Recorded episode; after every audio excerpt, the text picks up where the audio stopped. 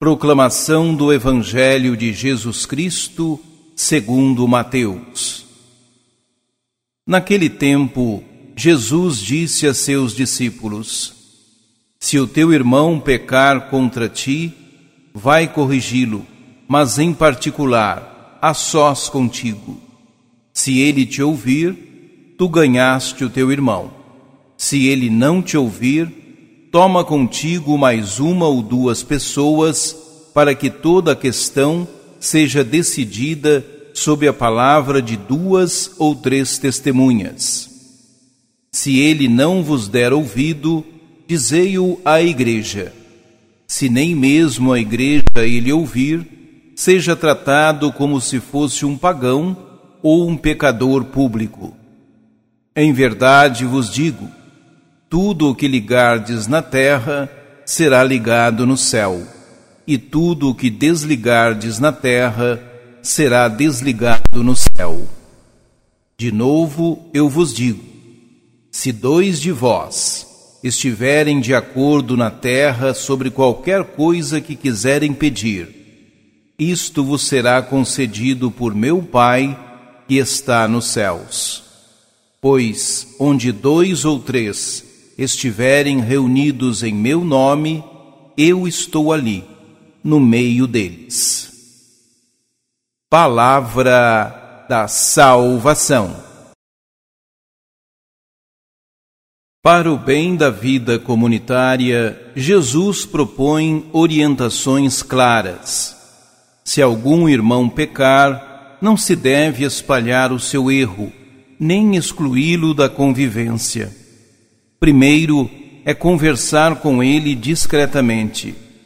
Caso persista no pecado, envolver mais irmãos. Finalmente, não havendo reconciliação, entregar o caso à comunidade. Esse processo de compreensão e perdão fraterno salienta a importância da vida comunitária harmoniosa no esforço de criar ambiente de fraternidade, ela se identifica com a comunidade cristã. Então, tudo o que resolverem em comum será conforme a vontade do Pai Celeste, será ligado no céu. E aos pedidos expressos de modo coletivo, o Senhor atenderá mais prontamente. Muito amor, oração e discernimento são requisitos antes de querer afastar da comunidade um irmão que errou.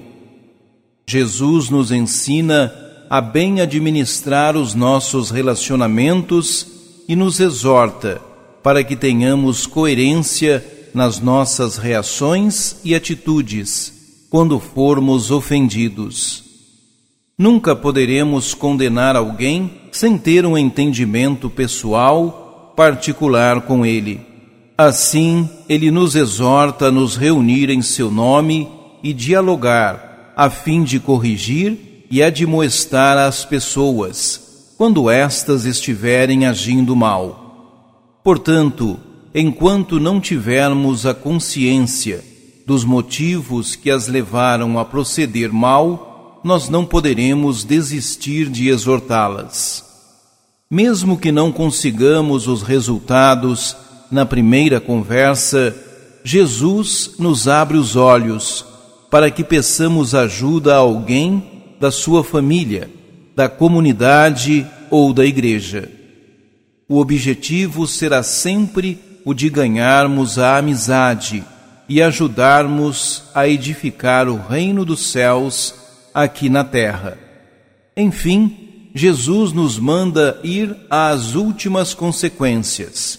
No entanto, se não nos ouvirem, estaremos isentos da culpa e eles tornar-se-ão pecadores públicos, isto é, todos tomarão conhecimento. E as nossas ações e resoluções aqui na terra repercutirão no céu. Por isso, precisamos ter muito cuidado com o que nós ligamos ou desligamos aqui, pois o céu toma conhecimento. O que fizermos de bom ou de ruim aqui na terra está feito para o céu. Não podemos separar o céu da terra, pois um é o eco do outro. Todavia, enquanto estamos aqui na terra, nós construímos a nossa morada no céu. Oremos. Ó Jesus Mestre, aos discípulos recomendas que não se apressem para censurar a quem pecou. A correção deve ser feita por etapas. Mostras também a importância de entrarem em acordo e juntos implorar ao Pai tudo o que necessitam, com a garantia de que estás aí no meio deles. Glória ao Pai, ao Filho e ao Espírito Santo, como era no princípio, agora e sempre. Amém.